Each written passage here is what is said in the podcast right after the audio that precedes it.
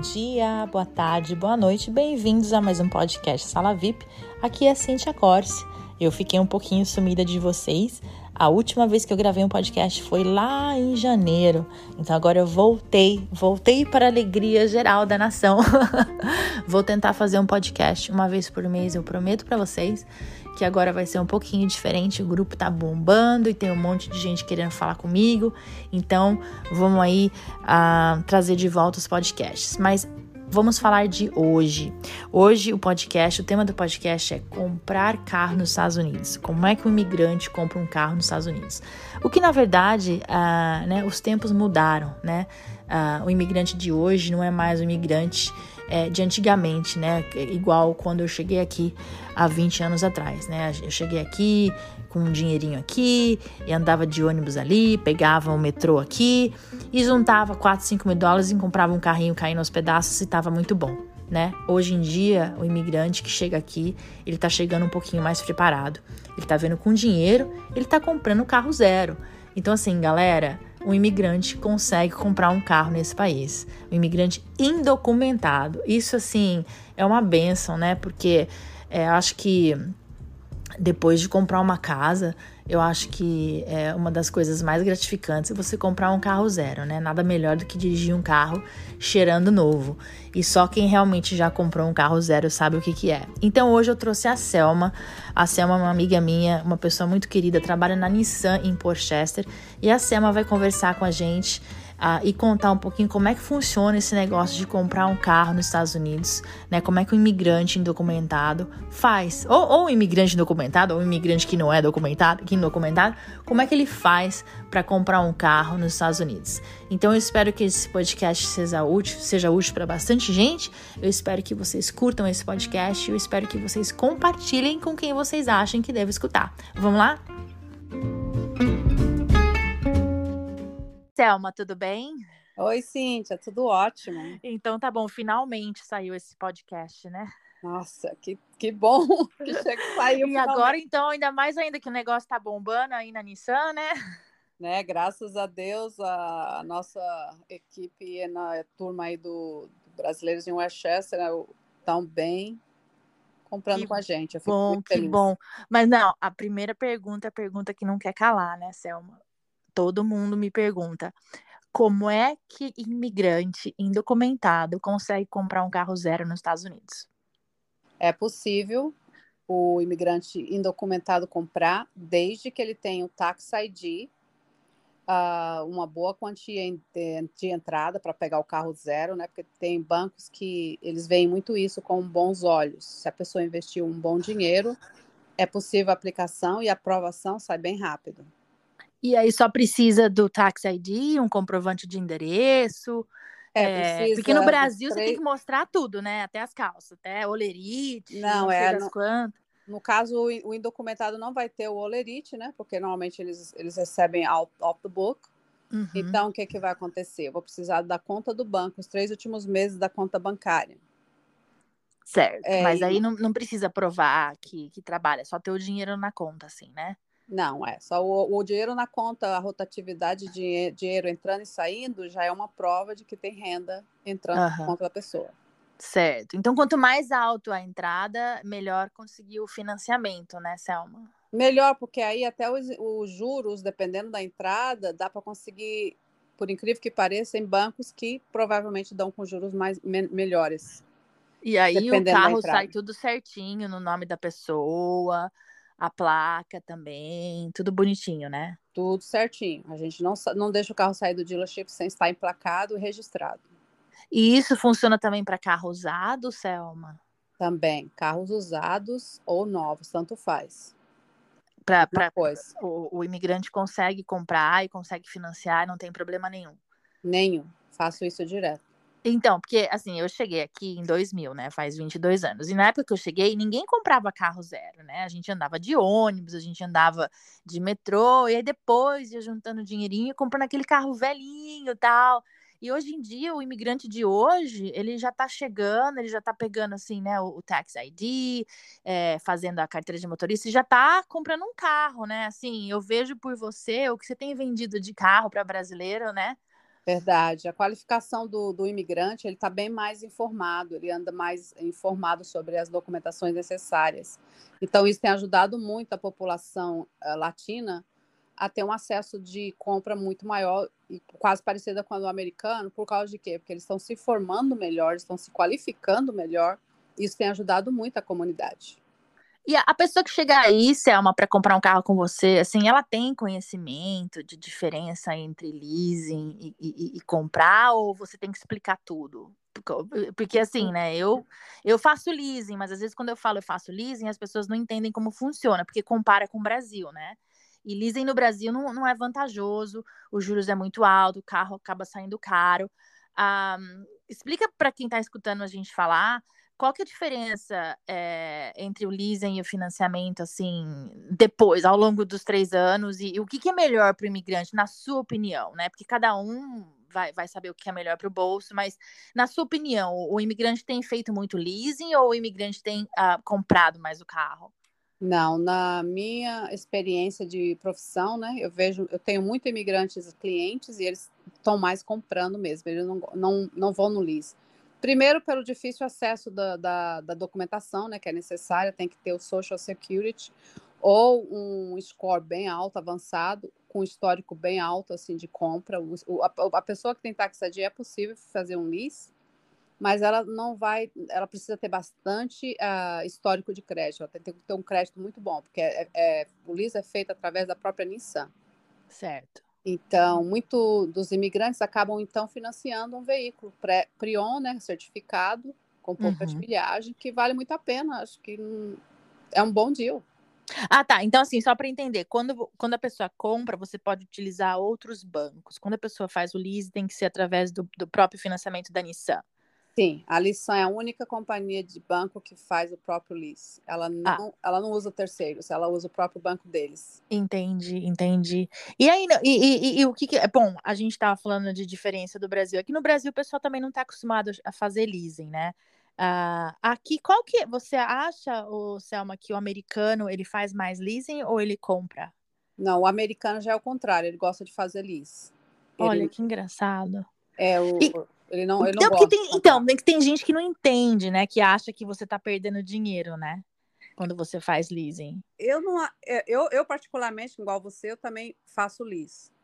O porquê que eu faço lease? Porque eu acho que a, que a vantagem que você tem um carro já garantizado pelos três anos de uso, você não tem dor de cabeça nenhuma, tudo coberto pela garantia da fábrica. A vantagem de fazer lease é você não colocar muita entrada, né? Porque se você põe muita entrada, você acaba perdendo. Mas se você não põe muita entrada, só põe os taxas na frente, eu acho que vale a pena. Muita gente, o que, que as pessoas fazem? Elas compram esse lease no final, do, no, no final dele, às vezes. Muita gente não. Quem está com a intenção de comprar no final do lease acaba colocando mais dinheiro de entrada. Ah, sim, entendi. Porque daí é vantagem, né? Mas, ô, ô Selma, o que o pessoal também não entende é que o, o leasing é calculado não no valor do carro, né? É calculado no quanto que o carro vai valer daqui três anos, né? Que é a duração do leasing. Isso que as pessoas também não entendem, né? Não, as pessoas não entendem. Por exemplo, agora, como o mercado está tá defasado de, de, de, produtos, né, de veículos, que a gente não está tendo para atender a população, uh, o leasing agora está de 64% do valor do carro. Antigamente, antes de acontecer essa confusão com, com não ter produto para vender, estava em torno de o quê? 44% a pessoa pagava do carro. Mas por causa que está uma demanda muito alta de, de não ter carro e muito, muita gente querendo carro, a, o, o sistema de leasing está um pouco mais caro agora por causa disso. Certo, por causa de, de faltar peça e faltar. E faltar carro, o carro né? mesmo, mas eles tão, a gente está com pouco carros na, na, na, no, no pátio, por causa que não está tendo, eles não estão tá tendo carro para entregar para os dealers. Agora, assim, curiosidade de brasileiro para brasileiro, né? Quando o brasileiro chega aí para comprar um carro com você, o que que ele, o que que ele começa a perguntar, assim, que você acha que você vê que é típico do brasileiro? Não, o que eu escuto muito dos brasileiros que nunca comprado antes, eles estão sempre querendo juros baixos, é, tentando ver o máximo que eles conseguem abaixar. Mas uhum. aí, infelizmente, pelo fato deles não terem crédito nenhum, zero, é difícil eles entenderem que eles têm que começar primeiro com um juro um pouquinho mais salgado, entendeu? Pra, então, o que a gente está fazendo, que eu atendo, eu atendo, como eu tenho uma população grande de imigrantes, eu educo eles da seguinte forma: compra o carro, mesmo que seja salgado por uns, por uns 10 meses, no máximo um ano, volta aqui com a gente, que a gente refinancia ou tira você desse carro e coloca você em outro carro com juros bem menos, entendeu? então, quando a gente fala de juros altos, você está falando quantos por cento, Selma? Olha, para falar a verdade, é de 15% a 18%. Então, mas se você comparar esses juros com o do Brasil, ele está baixíssimo. Ai, e, não. Então, mas é engraçado a pessoa falar dos juros altos aqui, né? Quer dizer, ela esquece que lá é 30%, 40%. Ai, não, isso é que eu não entendo. Eles não têm. É, e a vantagem daqui é que é temporária, é uma situação temporária. Eu explico muito isso para eles. É uma, é uma, situação de um oito meses, no máximo um ano. Então vamos dar um exemplo. Eu vou comprar um carro com você, eu comprei um carro com juros de 20%. Aí você vai falar assim para mim, Cíntia, vamos, financia esse carro por um ano. E aí eu te coloco em outro carro e a gente checa o seu crédito de novo e, e tenta baixar seus juros, é isso? É isso mesmo. Uhum. Ou Entendi. você pode ficar com esse mesmo carro e fazer um refinanciamento. Ah, é entendi. Esse, esse, esse refinanciamento, eles vão dentro do histórico da pessoa. Se ela pagou esses, três, esses oito meses, um ano certinho, ela criou um certo crédito com o banco. Os bancos, outros bancos vão competir para ter essa cliente para eles. Então, a, a, a competitividade que vai ajudar, porque ela vai conseguir um juro bem menos. Entendi. Ah, eu, eu, também não sabia dessa informação, que você poderia refinanciar. É... Eu achava que você não podia refinanciar, igual uma casa. Quando você compra, você compra, e você pode refinanciar depois, né?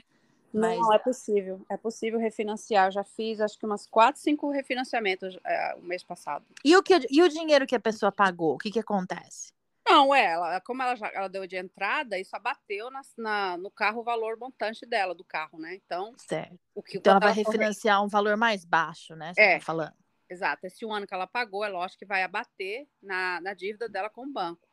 Uhum. O que, é que vai ficar faltando? Saldo, que vai estar no, no financiamento, isso vai continuar sendo para o refinanciamento. Então, o dinheiro que ela já investiu ainda vai estar lá.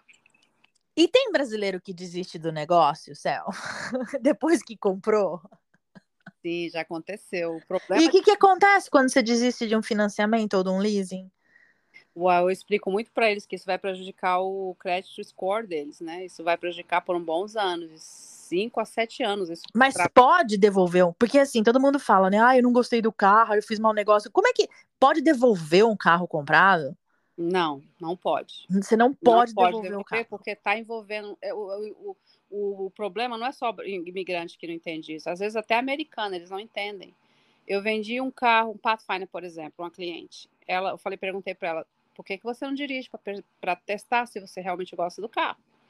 Ela disse: Não, não, o carro tá, tá ótimo, eu vou adorar o carro, não tem problema. Comprou o carro, agora você me diz. Ela não gostou porque o carro era muito grande. Voltou lá no dealer, uma semana depois e quis devolver. Eu falei, eu não posso aceitar, porque não é só o, o carro envolvido, envolve registração, envolve título, envolve um monte de, doc, de documentação que não é assim, cancelar contrato com o banco, com a financeira. Não é como Então blusa, não tem, exemplo, então não tem, tem jeito de devolver o carro. Não, não tem como devolver. Ou o que vai ser possível é devolvido repo, que ele chama, né? Repo mas isso vai prejudicar seu crédito. Ah, sim, aí ela para de pagar é. e aí alguém vem e toma o carro dela. O banco, ela pode também fazer por livre e espontânea vontade, vai, devolve, vai lá no dealer e devolve o carro. Mas isso não é bom para a pessoa, porque isso vai sujar o nome da pessoa no banco, entendeu? Isso é, vai ficar então tem uma, que uma realmente, mancha, uma realmente fazer a pesquisa, né? Assim, a pesquisa para ver se se, se é o carro que a pessoa quer. Não pode. Uhum. Porque... Ô, Selma, e também outra curiosidade que eu tenho, o que, que o brasileiro quer no carro dele de, de, de, de assim, de acessório extra, você acha uh, que o brasileiro fala, ah, no meu carro tem que ter isso, né? E cada um tem uma coisa, né? É, no meu carro tem que ter rádio de satélite, no meu carro tem que ter. O que, que, que, que a maioria dos brasileiros pede no carro? Uau, agora com esse negócio do CarPlay, né? Que tem que ter o CarPlay nos carros, com o negócio do, da conexão com o smartphone. Ah, eu estou tá. percebendo que tem muita gente querendo que. Mas agora, agora a maioria dos carros já vem com, esse, com, esse, com essa tecnologia. Uhum. Mas eu percebi também que eles estão muito preocupados com a segurança. Eles sempre perguntam: esse carro tem safety, né? Segurança no, no, no na frente, atrás. Os ah, você fala o airbag, essas coisas. Airbags, é forward emergency brake, né? Que, que quer dizer o carro o ABS, mais uhum. adiante ele tem proteção na lateral, ele tem proteção na traseira. Eu vejo que a preocupação da, da população em geral, não só imigrante, como americana também, é a preocupação com a com segurança do carro, o que, que o carro oferece de segurança.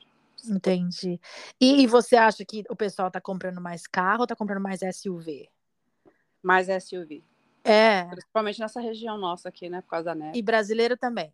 Brasileiro adora carro grande, eles Olha. muito, muito poucos que gostam de carro pequeno. Olha, que inter... e, e assim, a gente chega aqui, a mentalidade muda, né? Porque no Brasil ninguém gosta de carro grande. Agora, então, já, já tá mudando, então. Não, Poxa, a... que legal, que é. legal. É. Eu fico feliz quando alguém escreve, né, no grupo, hoje eu comprei um carro com a Selma, porque, poxa vida, é, é tão difícil, né, você comprar um carro zero no Brasil. Eu não, eu não sei se você sabe, mas no Brasil, é, todo mundo tem carro, todo mundo tem carro, mas também todo mundo dirige carro mil né? Que é o carro pelado, barato e de plástico, né? Que eu digo assim. E aqui não, né? Aqui você pode dirigir um carrão é. e, e, e, ser super. Nossa, eu fico muito feliz de ver uh, o imigrante é, comprando o carro zero, né? É isso que me deixa mais feliz na, na minha, na, no meu trabalho, é ver a felicidade deles, na carinha de feliz de ter aceit... encontrado, né? Isso como um bem para eles. Porque qual o bem maior depois de um carro? É uma casa. É uma casa, é. Então, não, é e outra também, né, Selma? As pessoas chegam aqui, né, assim, elas ficam na ilegalidade, ela deixa o visto expirar, mas apesar disso, ela ainda pode ter as coisas. Por exemplo, comprar um carro, né? É possível. Então, e, e, e, e ah. é, tanta coisa que o imigrante pode fazer e ele não sabe, ele acha que que você vai fazer algum cambalacho, mas não tem cambalacho, é, é muito certo o que você faz, né? Muito certo. A gente trabalha com uma empresa de nome, né? A Nissan é uma distribuidora Nissan. É, a gente não tem é, nada de, de coisa errada, não. E se alguém estiver escutando esse podcast, o Selma, e não mora aqui em Nova York, mora em New Jersey, mora em Connecticut, mora no Texas e quer comprar um carro com você, como é que funciona esse negócio de comprar um carro em outro estado? Não, é possível. Eu tenho até uma cliente brasileira, inclusive, tá me, a gente está em comunicação. Ela é de um outro estado, é, é Pensilvânia. Eu também tenho uma da Filadélfia. A gente está em comunicação. Eu disse para ela que a gente pode fazer tudo por, por e-mail, né? Comunicação, telefone, olha o carro que ela gosta, depois ela vem aqui, assina a documentação e volta dirigindo o carro para a cidade dela. Tá, então assim, ela eventualmente ela tem que vir aqui assinar o contrato. Não, depende. Eu, por exemplo, vendi um carro para um cliente de North Carolina, por exemplo, entendeu? Era um americano, não era brasileiro. Eu vendi o carro, ele mandou a transportadora vir pegar o carro no dealer. Mas como foi que eu fiz a documentação dele? Eu mandei a documentação dele pelo correio, né? Naquele overnight meu. Ele assinou a documentação de onde ele estava, mandou o pagamento para nós e eu autorizei ele mandar a transportadora vir buscar o carro para ele. Então ele nem saiu de casa, nem saiu, não de, saiu casa. de casa. Não saiu de casa. A gente fez... E quem pagou para mandar o carro para ele? Foi ele ou foi você? Ou foi a concessionária? Como não, é ele mesmo, ele mesmo. Foi coisa dele mesmo. Ele não pôde vir, então ele pagou a transportadora para levar o carro para ele. Ah, tá. Então vocês não levam o carro para a pessoa no outro estado, a pessoa que tem que cuidar dessa parte. É, não, a gente não faz isso, mas a gente vende, a gente não impede a pessoa comprar, não. E a placa sai de outro estado. É, eu registrei a, a, a, o carro dele em North Carolina. Ah, que legal! Então, então se uma pessoa que está escutando esse podcast quiser comprar um carro com você, não precisa se preocupar em, com, a registra, com a registration que vocês registram de acordo com o estado que ela mora, né? Exatamente. E a gente responsabiliza com a registração, porque o carro está saindo do nosso dealer. Então, a, a, responsabilidade é nossa de confirmar se tá, que está tudo certinho registrado com o carro que legal. Agora eu quero só mudar um pouquinho de assunto e falar um pouquinho de seguro, né? É, um carro, é, um carro que você tá, que eu tô comprando hoje de você, ele não pode sair daí sem eu ter seguro, correto? Correto. E daí o imigrante indocumentado, ele também pode ter seguro? Pode, eu ajudo muito a população que, que, é, que é indocumentada a, a ter seguro. E o que, que precisa para ter seguro de carro? Assim, de documentos fora o que, Olha, o que precisou para comprar o carro? É a mesma coisa? Para te falar a verdade, eu já consegui uh, pessoas com learning permit, né? Com, a, com ainda com, com a, permit, uh -huh. permite ainda que porque ele não é licença de dirigir correta, com uh -huh. licença internacional do Brasil. Já fechei muitos deals com clientes que ainda não têm a licença do estado de Nova York. Mas, um ponto aí, uma interrogação. Eu só consigo fazer isso para pessoas que residem no estado de Nova York. Ah, tá. Então, assim, existem restrições, né? Existem. É, então, então a pessoa, então a, a, a, carteira, a carteira, o permite vale. Vale a carteira do Brasil, Selma? Vale a carteira do Brasil, sendo ela internacional, ou mesmo se não for internacional, é possível. Tem algumas seguradoras que aceitam. Não é muitas, é muito ah. poucas as que aceitam, mas eu já consegui fechar. Uhum. Mas a, ela tem que ter os seis pontos ID, que é para autorizar registrar esse carro no. Ah, tá. Por exemplo, assim, uma, um documento, uma conta no banco, um comprovante de endereço, essas coisas, né? É, eu preciso provar para o Departamento de Moro Veículos de do Estado de Nova York que a pessoa bate as, os critérios de poder registrar o carro, que no caso seria o comprovante de endereço, né, uma conta de luz, uhum. conta de banco vale um ponto. Ah. Então, essa parte é muito legal, porque independente de você ter chegado aqui pela porta da frente ou pela porta de trás, você tendo certos documentos, você consegue sair daí com um carro, né? Consegue. Então, assim, é, é, é, muito, é muito. Eu fico muito feliz com isso. Eu super incentivo as pessoas a comprarem carro zero aqui. As, as pessoas às vezes falam para mim: você não pode, né? A pessoa tem que juntar dinheiro. Mas eu penso assim: é um prazer, né, Selma, você dirigir um carro novo. Fala para mim o cheirinho do carro novo. Não, né? Fala aí. Olha, eu vou Fala. falar para você, viu? O é cheirinho do carro novo é só realmente quem, quem já, já comprou o primeiro carro que sabe, aquele gostinho. É, é, muito bom essa sensação, ainda mais em outro país, né? Não, é verdade, isso é verdade. E assim, Nissan é um carrão, fala sério. Eu fala adoro, sério. né? Eu sou suspeita a dizer, porque eu já sou. É, então, eu mas eu digo assim, poxa vida, vai ver quanto custa um carro desse no Brasil, né? E, é. e aqui o carro é acessível, porque a gente está ganhando em dólar e está comprando em dólar, né? Um, que legal. É. E uma outra coisa que eu queria falar, Selma, eu escuto e eu sou leiga no assunto. Você já ouviu falar da Lemon Law? Ah, é da Lemon Law. O que, que é essa tal de Lemon Law, que é a lei do limão? Explica. é uma é quando o carro sai com defeito de fabricação da fábrica. Certo, então vamos dar um exemplo. Eu comprei um carro com você e aí o freio não tá funcionando direito e tá fazendo barulho e vocês não conseguem consertar. E aí? É, aí ele vai ser, ser passado por um processo, esse veículo. Uma é, perícia, né? Não, uma perícia. E se for realmente diagnosticado Lemon Law, né, que no caso seria defeito de fabricação, esse carro ele é tirado de, de da história e, vai, e a pessoa é substituída por um outro veículo. E, e, e, assim, essa, ela vale eh, por quanto tempo isso? Ah. Assim, de, do dia que eu comprei o carro até quando, assim? Não, até a permanência que você tiver com o carro. Essa Lemon Law ela não tem restrições. Ela pode acontecer de, de o carro aparecer um defeito imaginável aí por um, sei lá, um ano, dois anos você está usando o carro. Tá, então é um defeito que a concessionária não consegue consertar, óbvio, né? É, veio com defeito, saiu com defeito de fábrica. Certo, e, a, e não, não, eles não conseguem achar o problema, então, nesse caso, o carro pode ser devolvido. É, nesse caso, a, a, a, no caso, a fabricante, né, que seria a Nissan ou outra marca, ela devolve o carro de volta para eles. É, porque isso, isso também eu acho que essa, essa lei não existe no Brasil, não, que eu saiba. Você comprou, dançou e dançou, né? Né, que horror. Mas não, aqui eles, têm, eles são bem protegidos contra o, consumidor, o, cuidado com o consumidor, né? Certo. Então, Vocês oferecem, o, o, a Nissan, ou você sabe se aqui, assim, quando alguém compra um carro teu, né? E aí a pessoa pagou e dela quer um segundo carro seu. Ela tem desconto porque ela já comprou um carro aí? A gente tem rebates, né? Que eles chamam de, na verdade, descontos. Mas por causa do mercado estar tá tão complicado agora, pelo fato de não estar tá tendo veículo para atender a população, a gente tenta o máximo é, just, dar algum benefício para o cliente que é, que é loyal, né? Para nós. Uhum, uhum forma, entendeu? Por exemplo, é, troca de óleo por mais hum. tempo, de grátis. Entendi. E se, eu, e se eu dirijo, por exemplo, assim, um Honda?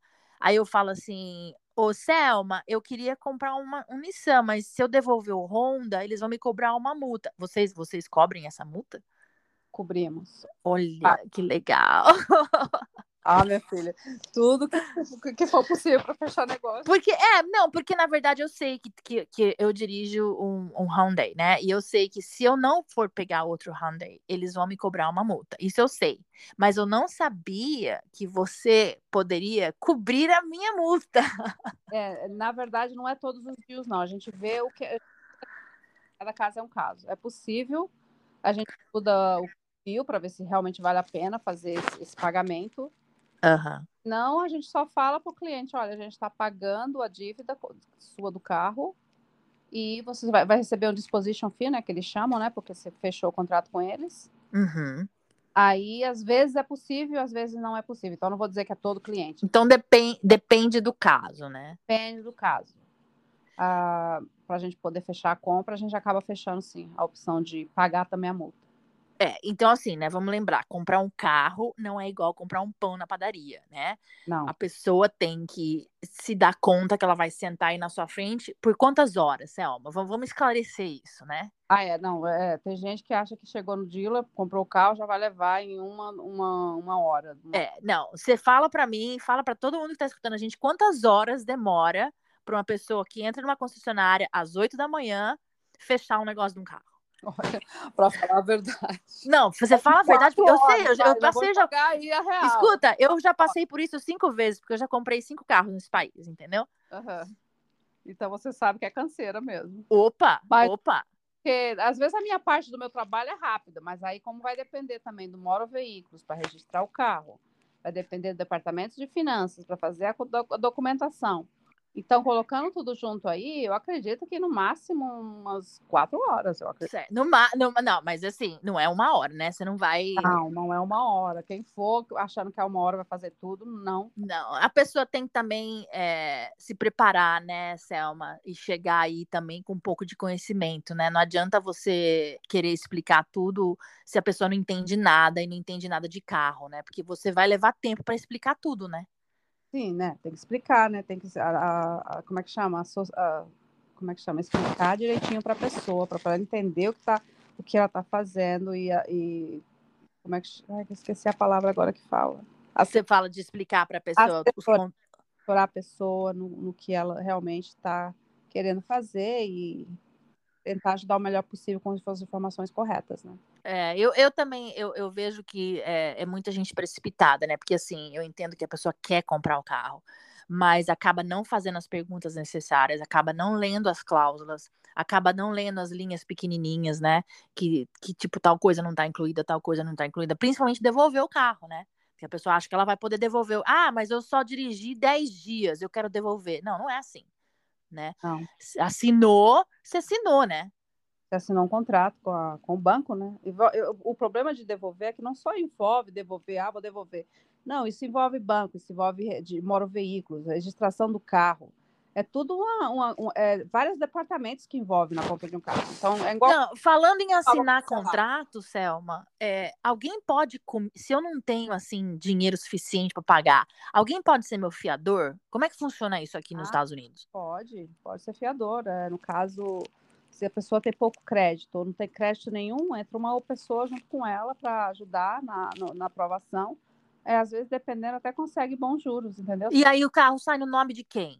De quem, de, de quem foi o fiador ou no meu nome, da pessoa que me ajudou? Não, no banco vai ser o nome das, das duas pessoas, mas a registração pode ser o nome, da, o nome de uma das duas. A pessoa... Então existe esse negócio de fiador aqui também? Ah, sim, existe, com certeza. E, e, e, o brasileiro pode ter um fiador? O que, que precisa para ser fiador de alguém? Ou tax ID ou social. Um dos ah, então eu não, eu não preciso de um americano para ser meu fiador. Não, não precisa. Eu só preciso ter alguém que, que se responsabilize caso eu não possa pagar o carro. Exato. Tipo, uma mãe pode ser fiadora de um filho, por exemplo? Pode, com certeza. Que legal. Um que legal. Tanto faz, a gente, a gente consegue aplicar para para pessoas até que não moram na mesma casa, entendeu? Tipo, por, exemplo, a consign da pessoa mora em outro lugar. É feito também, é, é possível. É aprovado. Que joia. Ô, Selma, e se alguém que está escutando esse podcast é, quiser entrar em contato com você para fazer pergunta, ou mesmo para comprar um carro, como é que a pessoa te acha? Well, a gente tem meu website, né, nissancity.com, ou pode me ligar mesmo direto no 914-937-1777. Me liga que eu tô lá para tirar as dúvidas. Pode mandar uma mensagem no meu celular, né? Não vou dizer para ligar para o meu celular direto, porque às vezes pode acabar muitas ligações. Mas pode mandar mensagem, eu retorno a ligação no 646-549-8136. Ou... Selma, quantas línguas você fala? Três. Porque eu sei que você não você só você atende mais além da comunidade brasileira, né? Eu atendo a comunidade latina, Spanish speaking, né? No caso, eu falo, uh -huh. falo português e inglês. Então, tiver... português, inglês espanhol. Português, inglês espanhol. Quem estiver aí escutando em Spanish, hablo espanhol. um dia, um dia eu vou fazer esse podcast em espanhol, quem sabe, né? Uhum. Nossa, Selma, mas ó, foi super legal conversar com você, tirar um pouquinho as dúvidas, porque uh, muita gente acaba sempre perguntando a mesma coisa, então agora vai poder pegar o link desse podcast e distribuir. Um, ah, eu agradeço muito você ter tomado seu tempo é, numa quinta-feira à noite, finalmente, porque eu sei que você é super, super ocupada, agradeço muito o seu tempo e agradeço você também de estar tá, poder aj ajudando a comunidade brasileira a realizar o sonho, né, não só da casa própria, mas o sonho de comprar um carro, porque, poxa vida, né, é, nós trabalhamos suado, né, Cel? É verdade. Como nós, como nós sabemos, né? A vida, a vida no, nesse país não é fácil, não é? Não é. E a gente deixa muita coisa para trás, né? Então, por que não ter um bem que a gente pode olhar e falar, eu consegui, eu, eu, eu foi meu esforço, foi meu suor, né? Eu olho para um carro dessa maneira, né? Eu, eu olho como se... é uma conquista, né? Isso é verdade. É... Mas, ó, super obrigada, tá bom? Por ter dedicado o seu tempo e espero falar com você de novo. Tá ótimo, Cíntia. Muito obrigada, viu? Imagina, um beijo. Outro. Tchau. Tchau. Tchau.